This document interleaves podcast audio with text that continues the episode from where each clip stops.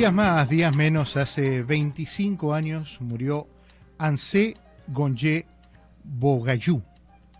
Pero como todos la conocimos como la Madre Teresa de Calcuta, no hay problemas con el nombre. Era albanesa, tenía 87 años, y ante su muerte alguien dijo, el mundo perdió a su madre. Usted seguro que sabe de quién le hablo. Pero vos, ¿no sabés quién era? Quédate que te cuento. Si lo hubieras conocido, sabrías que era tan cool. Claro, cool para los estándares de hace 25 años atrás. No había Instagram, no había TikTok. Ella igual no lo hubiera usado todo eso. No tenía tiempo. Dedicó su vida a los pobres, a cuidarlos, a asistirlos. Incluso pasó tiempo en el leprosario. Y muchos, lo último que vieron antes de morir fue su rostro.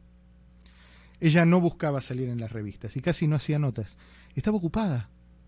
Cuidaba a los pobres. Pero a los pobres pobres. A los que no tenían nada. ¿Me explico? Uno de los pocos periodistas que pudo entrevistarla e incluso vivir con ella es Claudio María Domínguez, un joven argentino, porque lo sigue siendo, a quien Dios señaló como la persona que llevaría el mensaje de la Madre Teresa al mundo latino. Bienvenido, Claudio, ¿cómo estás? Pero querido, gracias, Dieguito, qué lindo, qué generoso lo que decís, bueno, qué hermoso. Abrazos del alma y gracias a vos por existir, por los buenos recuerdos y por homenajear a una mujer que obviamente marcó un antes y un después en lo que es la compasión más allá de toda religión, ¿verdad? ¿Cuántas veces estuviste con Madre Teresa? Una sola, pero muchos días. Claro. yo fui a hacer una entrevista de 10 minutos que ahora va a ser muy fascinante, muy loco contarte cómo se llegó a ella, cuando negaban todo tipo de contacto, y después me terminé viviendo 10 días. Y cada día, una hora, cuando terminaban de cenar y de hacer sus oraciones, me dejaba entrevistarla. Pero la, la gran condición era que durante todo el día había que estar filmando la obra, lo que se llamaba el amor en acción, la obra de caridad, los leprosarios, los moribundos, a ver, los enfermos, los chiquitos, los abandonados Así que bueno, fue una de esas experiencias que te marcan para siempre, para bien, para bien, ¿para qué? Para bien, solo en la parte mundana, para crecer por dentro, ¿no? Claro, claro. contame la, historia de esa entrevista. Mira, yo era Dieguito, el típico periodista buscador de entrevistas con grandes maestros espirituales.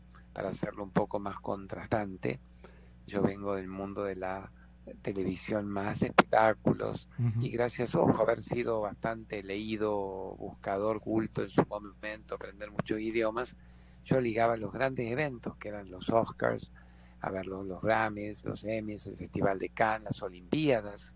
Ojo cuando había que entrevistar a Paul McCartney iba yo a García Márquez iba yo fue muy muy feliz. Eso duró hasta mis 30 años entre los 15 y los 30 años. Y yo ahí de golpe dije si ya pude conocer a los grandes hacedores del mundo de la noticia diaria, ¿por qué no puedo entrevistar a maestros espirituales cuando yo siento que mi propia vida ya está quedando medio estéril? ¿De qué vale un premio más en el ropero, en, la mesita de luz, si tu propia vida se está tornando vacía? Eso es lo esencial, es invisible a los ojos, ¿no? Es muy el principito. Me acuerdo que yo dormía y decía, esto es la noche oscura del alma, entonces en la India definen a la noche oscura del alma cuando aparentemente has logrado lo que querías, pero no te tenés a vos mismo. No te tenés a vos mismo y no estás pleno y siempre estás anhelando que algo más de afuera llene los huecos de tu vida. Y ahí fue donde dije, ¿por qué no me pongo a entrevistar a grandes maestros espirituales de distintas religiones, ¿no?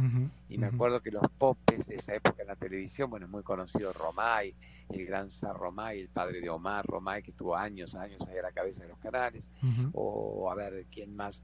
Eh, Cacho Fontana, el mítico Cacho Fontana, que falleció ahora a los 90 años. Una institución. Ellos dirigían televisión, exacto y me acuerdo que me dijeron, pues sos un tonto, vos vas a largar, no sé, mañana se casa la infanta en Barcelona, y la reina Sofía y Juan Carlos, todos se pelean por ir a cubrir esas notas, yo te mando a vos y vos querés entrevistar a un cura en una parroquia. Yo dije, no, por favor, a ver, déjeme llegar a la Madre Teresa, a Saibaba en la India, al Dalai Lama, al Papa, por el Papa de esa época a mí era Juan Pablo II, claro. que yo lo veía muy ecuménico, déjeme llegar a Paulo Cuello, que acababa de publicar El Alquimista, a ver a Deepak Chopra, que acababa de publicar Las Siete Leyes Espirituales del Éxito, déjeme mostrar todo esto. Y me acuerdo que me dijeron, bueno, creemos que no lo vas a lograr, que como mucho a Maradona lo puede recibir el Papa o el Dalai Lama, no a vos, pero hacelo si sos tan loco como para tirar por tierra los Oscars, anda. Y terminamos viviendo durante varios años con todos ellos. Yo sentí en mi corazón que si podíamos ir humildes diciendo, no sé, Mother Teresa, déjeme respirar el aire que usted larga. Yo acá vengo con mi micrófono para que usted me enseñe cuál es el sentido de la vida, para qué estamos en este plano. Lo podríamos lograr. Y así fue. Entonces, cronológicamente, primero salió lo del Papa, por ejemplo. Luego salió lo de Saibaba, que es como un Jesús en la India para mil millones de habitantes en esa época, mil doscientos. Y yo llamaba a cada rato al, lo que se llama el centro de caridad, la misión de caridad de la Madre Teresa. Y nunca me atendían, es decir, me atendían y me cortaban. Yo decía, disculpe, soy un periodista argentino, quiero ir a Calcuta, la adoro a la Madre Teresa. Claudio, Claudio, te, pido, te pido una cosita. Se, hay un, un, papeo muy fuerte, un golpeo, un golpe muy fuerte en el micrófono. Si podés alejarlo un chiquitito para poder escucharte con, con mayor claridad, es fabuloso sí, explicar igual a la audiencia hermosa que para mí es un premio y un honor que vos me, me entrevistaras y para esto y estamos en la ruta. Están en la ruta porque está yendo a hacer unas conferencias al interior de la Argentina y en el medio de la ruta lo, lo, agarramos a Claudio y te agradezco enormemente esta generosidad de tu parte. No, por Dios, un honor, porque vos querías hasta ahora, como decía, ajo y agua, joderse y aguantar. Entonces lo hicimos hasta ahora. Es como si estuvieras haciendo vos con tus hijos de Orlando, de Miami a Orlando, y tenés que parar justo, no sé, por, la mitad, en Cape Cod, en Cape Coral, algo así. Bueno, a ver, estábamos en esa época, yo decía, eh, atiéndanme, recíbanme, nada, nada, nada. Después descubrí, ella había estado muy enferma del corazón, después que le habían dado el premio Nobel de la Paz, y entonces la protegían como cancerbero las monjitas. No querían que, nada ya afectara su cuerpito tan obviamente débil. Y bueno, así pasó, yo me resigné a no poder entrevistar a la Madre Teresa. Y estaba en la ciudad de Saibaba, que es otro personaje fascinante, quizás fue con el que más yo conviví durante años. Y una noche soñé, un sueño ver muy vívido, muy también triste, porque me desperté y yo dije, ¿por qué tengo que haber soñado esto? Yo soñé que estaba con la Madre Teresa, que yo la llamaba por teléfono, que ella me decía, te estoy esperando, en nombre de Dios, vení. Era todo tan vívido, que lo único que yo hice fue levantarme a la mañana, a las 6 de la mañana me puse esos pijamitas, se llaman los panjabis, con los que están todos en la India, y yo no sé si movido por una gracia divina me fui hasta un locutorio que había ahí a unos 500 metros, y marqué el número de la misión de caridad de Calcuta, que yo creo que lo sabía de memoria ya. Y del otro lado de la línea, una vocecita dijo, hola, habla la Madre Teresa, ¿qué querés? ¿Quién sos? ¿Cómo puedo asistirte? Y yo me quedé helado, choqueado. O sea, el sueño mío se repetía. Me acuerdo que empecé a balbucear. ¡Ah! Yo digo, hasta me hubiera cortado ella diciendo, ¿quién es este maniático que llama a las 6 de la mañana? O sea, ¡ah! Y en un momento gritando le dije, sí, soy un periodista, yo la adoro, usted yo la amo. Yo llamé mil veces y no me dejan entrevistarla. Me dijo, no pierdas tiempo, te espero el jueves a las 4 de la tarde. y todavía me dijo, no te van a dejar entrar, explicales que me lo pregunten, que yo te estoy esperando el jueves a las 4 de la tarde y hacemos un reportaje pequeño. Si veo que hay un compromiso en vos y decidís filmar la obra, lo que llamamos amor en acción, te invito a quedarte varios días con nosotros. Y yo grité y dije, gracias, gracias, que Dios la bendiga, voy a estar ahí, va a ver qué bien que me voy a portar, voy a hacer todo perfecto. Y así fue, llegamos a la misión de caridad, nos aceptó ver en el momento una primera nota que más que nota era llorar viéndola porque era media un metro veinte, pero empezaba a moverse y a hablar y era como un huracán de energía que movilizaba un planeta. Y ese mismo día ella me dijo, ok, ya veo que tu corazón es bueno, tu corazón es puro, porque además me preguntó de entrada, ¿de qué religión sos? Y yo dije, ¿qué le voy a mentir a la Madre Teresa? Entonces le dije, no soy de ninguna, pero respetuoso de todos. Digo, adoro a Jesús, fui criado con Jesús como el maestro del bien, de la bondad, del amor por el prójimo, pero me siento religioso de la vida, es decir, religare, unir, sumar, no el religioso que, que se divide y odia a la otra religión. Y me dijo, muy hermosa tu respuesta, dice, prefiero esa religión tuya con la existencia que la religión de tantos hipócritas que van a la iglesia y, y rezan a la estatua y lloran y salen y no pueden ver a Dios en un enfermo en un discapacitado, en un moribundo. Era lo que me dijo de entrada. Y así fue. Y estuvimos una semana más filmando todo de todo. Y a las nueve de la noche me recibía diez minutos por reloj, la controlaban. A los diez minutos le decían, ya está para el periodista argentino, ya está. Ok, ok. Así, de ahí salió todo un documento de eso que abren la cabeza y el corazón. Me imagino, me imagino. Claudio, vos venías de, como mencionabas al principio, de una exposición pública. Eh, Claudio María Domínguez eh, es un, hombre que, siendo muy chico, muy chico, pero es muy chico, ¿qué tenía? Siete, ocho, nueve años ganó un concurso de televisión, ocho años, de preguntas y respuestas. Un concurso de esos como en la vieja televisión que, usted escuchaba o veía en, Cuba o en Venezuela o, en Colombia. Separaba el país para ver el programa de televisión de preguntas y respuestas eh, en, en la televisión nacional. Y a los ocho años, Claudio eh, ganó ese concurso y ese concurso le permitió, por su capacidad, porque, porque en realidad no, había un, no, era un tema de favoritismo, era capacidad, em, le permitió todo esto que nos está contando en esta tarde.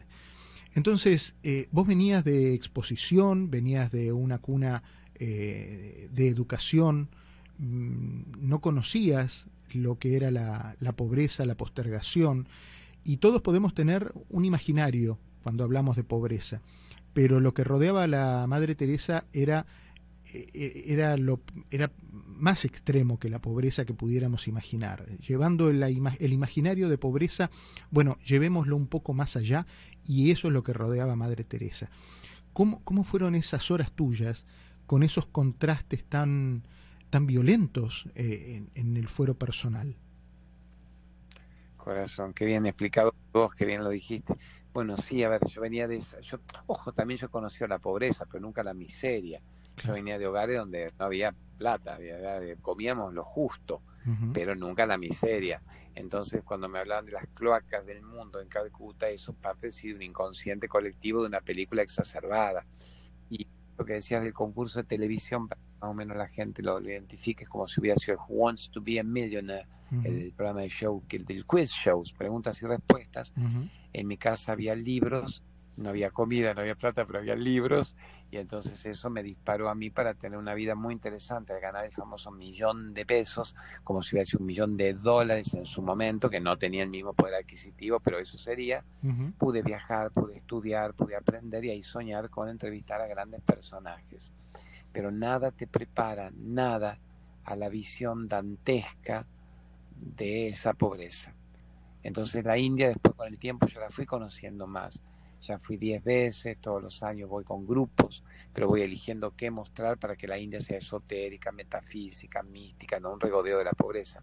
La India es un microcosmos y un macrocosmos. Al tener 1.400 millones de habitantes, tenés todo de todo lo que quieras ver. Ver la espiritualidad más sublime, la naturaleza más sanadora, y la contaminación mental más grande y la pobreza más grande. Es el país, vos sabés que es un dato que no sabíamos, vos quizá Diego sí, es el país más poblado del mundo, porque siempre uno te dice la China, es China con 1.400 millones. No, la India está en 1.003 por el y pico, pero se entiende que 100 millones nunca son censados, no hay un censo. Entonces, digamos que compite con China para ser cuál es el país más poblado. Pero tienen un afortunado régimen eh, no comunista, no totalitario, tendiendo hacia una izquierda, pero en la cual hay una aparente democracia permanente, o al menos no hay un control sobre la población. Entonces la India, a un nivel tecnológico, está ya entre los cinco mejores países del mundo. Y a un nivel todavía de pobreza material es obviamente muy choqueante. Pero no se ve en la India de ahora lo que yo veía en Calcuta 30 años atrás. Digamos que eran barrios como el Caligat, pequeños barrios, que son todavía los barrios donde vos ves algunas condiciones muy choqueantes, casi infrahumanas. Pero se nota en mis 30 años de esa época de Madre Teresa que la India se ha convertido en muchos órdenes en una potencia fascinante. Todavía, no nos vamos a meter en política en este programa, pero la Madre Teresa fue una figura política. Sin duda, Un dato importante, por ejemplo, es esto, Dieguito. Cuando ella, por ejemplo, yo le pregunté, ¿y usted le obedece al Papa? No, no fui tan así duro, pero le dije, ¿cómo es su relación con el Papa? Claro. Pues yo había leído que el Papa eh, no la quería mucho y que ella era un personaje muy resistido. ¿Por qué? Porque hay una historia detrás muy brava que habla de la reivindicación de la mujer. Ella fue la primera monja de claustro, de clausura, que cuando llegó a Calcuta dijo, no, o yo salgo a las calles a ayudar, o dejo de ser monja, me hago laica en nombre de Dios, mira que me van a poner a rezar Claro. y a cocinar con la gente muriéndose en la calle. Y entonces me acuerdo que todos en el Vaticano dijeron, échenla, miren que una monja va a la calle. La monja limpia en la estatua, le besan los pies a la estatua a Jesús y se dejan de joder con quería ver a los pobres. Claro. Y ella hizo un escándalo, el mismo Papa en ese momento dijo, ok, déjenla. Yo creo que cuando vea la realidad ahí afuera, a los tres días vuelve llorando y no sale más del claustro, con la que se perdieron. Claro. El momento que ella salió, se convirtió en la Madre Teresa de Calcuta. Increíble. Qué increíble Yo no historia. sé por qué me emociona todo esto, escuchar y contarlo ahora 30 años después. Pero porque sí, porque es la Pero vida. bueno, ahí nació el porque- movimiento de las misioneras de la caridad y Claro. se le unieron después hombres, mujeres, laicos, religiosos y se convirtió en un boom indetenible. Pero cuando yo le pregunté todo esto, ella medio humilde me decía, bueno, sí, es como usted lo cuenta, mi querido, me decía.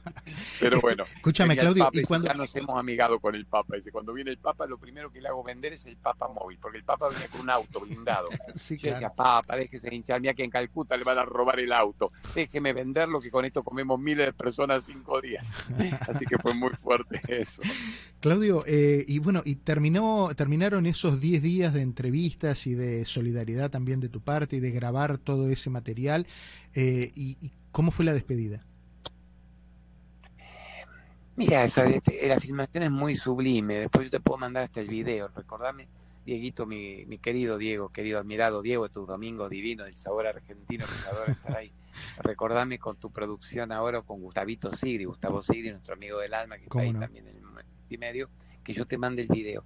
Las imágenes de esos besos en la mano. Digamos, digamos, yo no la abrazaba y la agarraba, pero le besuqueaba los brazos, la mano, el cachete, el costado, y es como una experiencia que te queda en el corazón Claro. para siempre. Pero como que el mensaje ahora habita en vos. No hay que ser más adicto a la figura física, hay que ser adicto al Dios interior, como ella decía, el Cristo interno. Mira una frase muy linda, decía, todos esperan la segunda venida de Cristo, como si se abrieran las nubes y vinieran los caballos dorados y Jesús con el pelo abondeado galopando. No, la segunda venida del Cristo es cuando uno despierte en su propio corazón las verdades crísticas que son ama a tu prójimo como a vos mismo.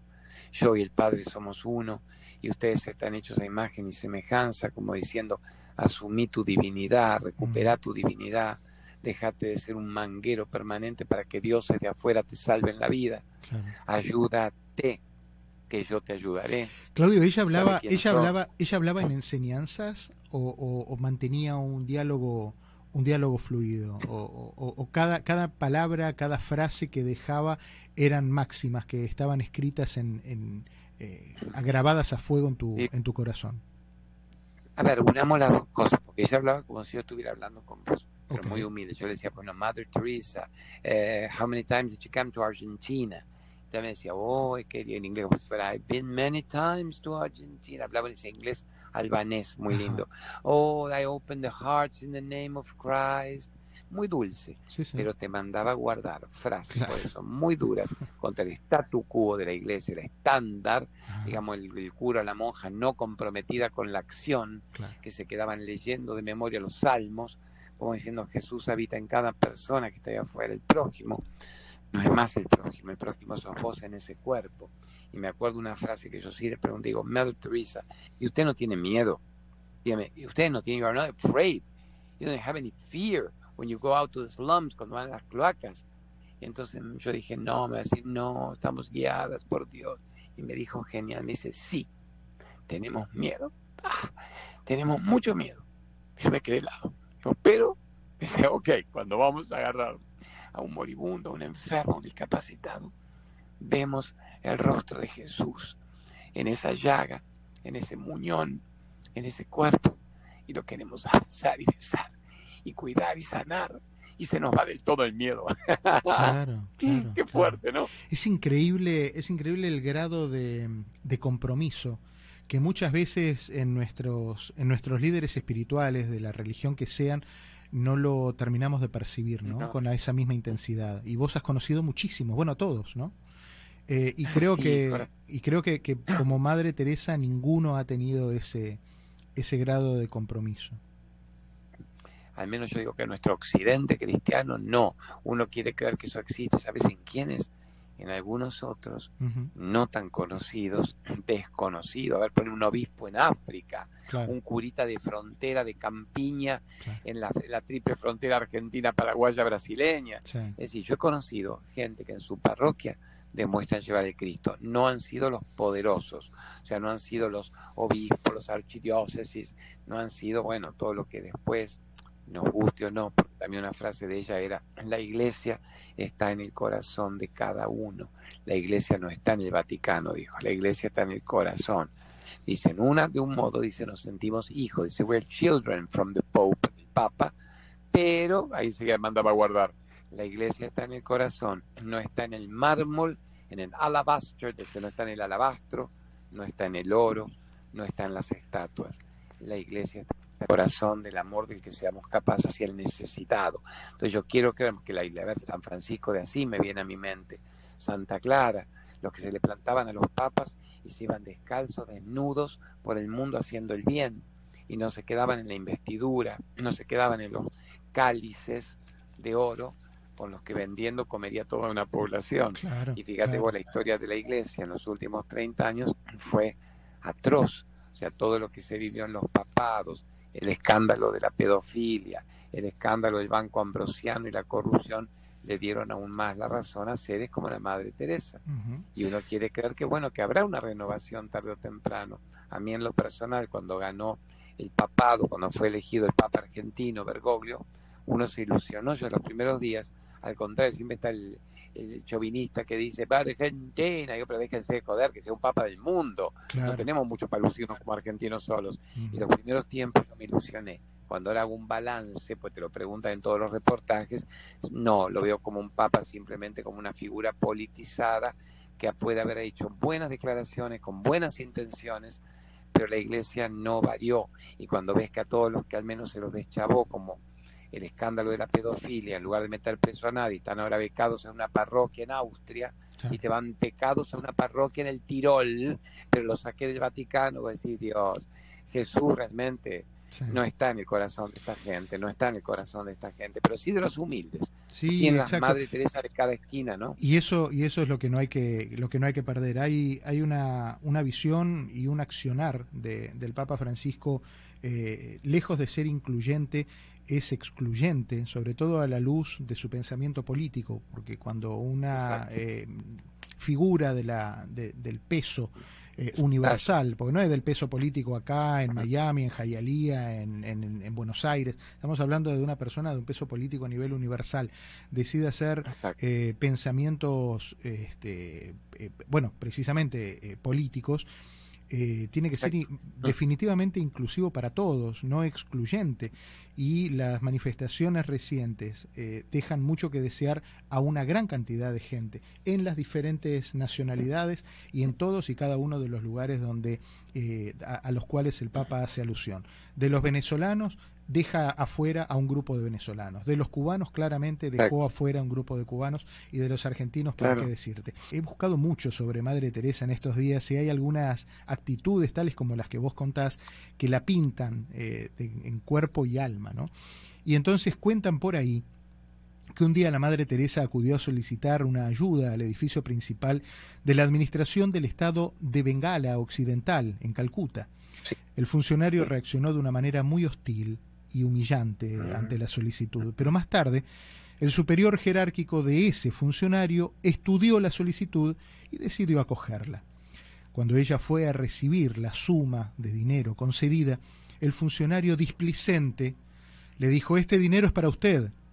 A lo que ella respondió inmediatamente, no, no, este dinero es para los pobres. Para mí es su comportamiento del otro día. Te va a gustar con humor esta anécdota. Dale, que me voy. Mucho, a ver si la cuento en un minuto. Dale. Cuando estábamos en Miami hace unos dos, tres años, todo frente antes de este lío, con mi amiga Ceci Taborelli, que es un amor, con sus citas conscientes. Yo paraba ahí en Cooper City y me llaman, más años, cinco atrás, me dicen el alcalde, cuando Tomás Regalado, el alcalde, sí, claro. el cubano era alcalde todavía. ¿Cuánto era? ¿Cinco años de esto de Tomás Regalado? Por lo menos. Ponele. Bueno, entonces me llaman un día y me dicen, el alcalde Tomás Regalado le va a dar a usted la llave de oro de la ciudad, la llave dorada. Y yo pensé que era una broma. Dije, ¿por qué me la va a dar a mí si se la da, no sé, a Susana Jiménez o a Palito Ortega? o no hablemos a Shakira. ¿Por qué a mí? Me dice, venga, por favor, no pregunte que es una sorpresa para usted hermosa. Y yo te juro que pensé que era una broma de algo, como una cámara oculta de un blooper. Pero me mandaron a buscar y me jugué el juego y fui. Cuando llego, me recibe, sale Tomás regalado con la llave.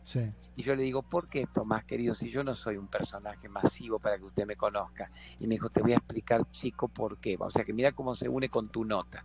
Dice, yo he sido periodista, yo conocí a la Madre Teresa de Calcuta, y cuando me mostraron tu video de la Madre Teresa con la Madre Teresa, me emocionó tanto que yo dije, yo a este hombre lo quiero abrazar y darle la llave. Qué maravilla. Miramos por la Madre Teresa de Calcuta. La Madre Teresa que nos volvió, la Madre Teresa que nos unió en esta tarde. Claudio, te mando un abrazo enorme, gracias ¿eh? y gracias por existir.